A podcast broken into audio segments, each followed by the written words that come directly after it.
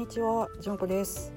えこのチャンネルは、えー私じゅんこが、えー、寺嫁であり看護師であるという視点から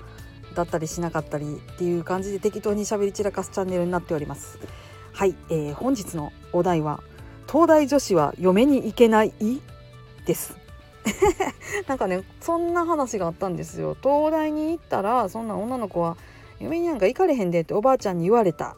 っていう話ってほんまなん？みたいな話を聞いたんですよ。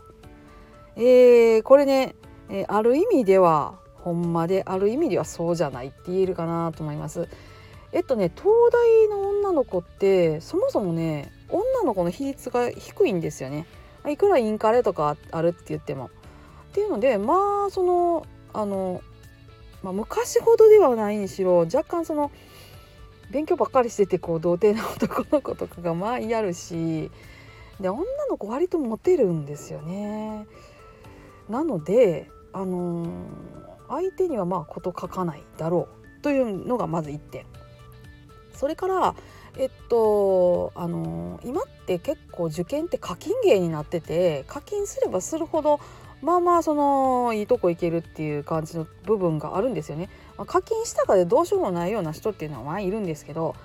ってなると課金するっていう時点でこう教育に投資をするような家庭教育に投資をするような余裕のある家庭の子が多いってなるとある程度のね、あのー良識派が集まる、まあ、ある程度そのこうねいわゆる上流中流より上っていう感じになるってなるとねあの常識的に普通にマッチングしていくっていうのがまあまああります。でもそれからあの女の子がね学力とかあとまあ学力身につけてで仕事を手につけると何が起こるかっていうとあのあこれは自分に一人で生きていけるわっていう感じなんですよね。昭和っぽいあの夫婦の話をすると、えー私アラフィフなんですけど私の母親世代とかで共働きの家っていうのはお母さんがフルタイムで働いてたらお母さんが家事もして 育児もして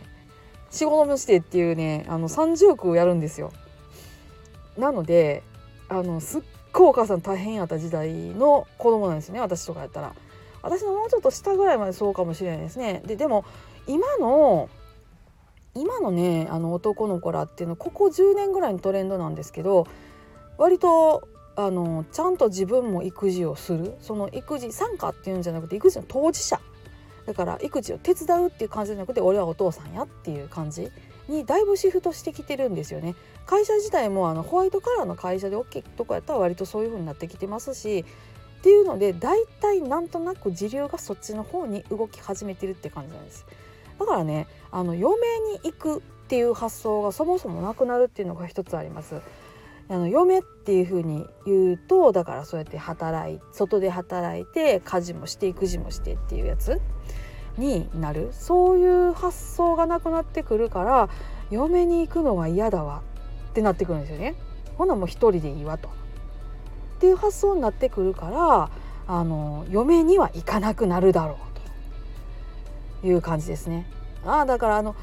えっ、と女の子のね収入だけで言うとあの収入の低い人ほどこう配偶者がいる率は高いんです。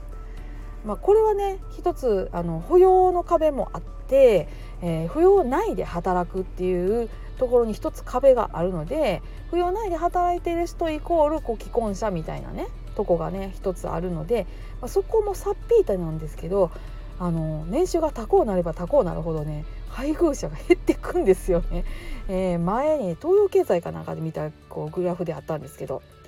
なんでまああの東大女子嫁に行けないっていうのは、まあ、ある意味ある意味こう真実かなっていうふうにまあ私はそのこうその婚活関連とかのコンテンツを眺め、えーグラフとかを眺めているとそんな風に感じております。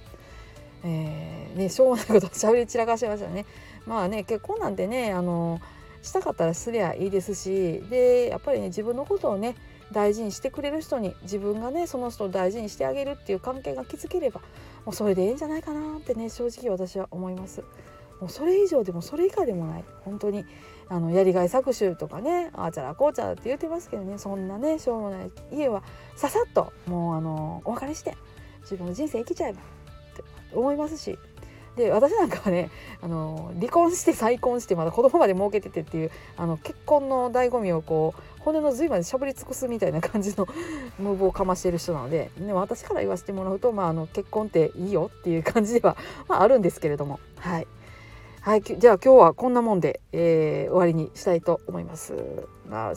ね、こんなあの婚活関連のしゃべりもまあまあ時々思いついたらやるかなって感じです。はい、ありがとうございました。それではまたごきげんよう。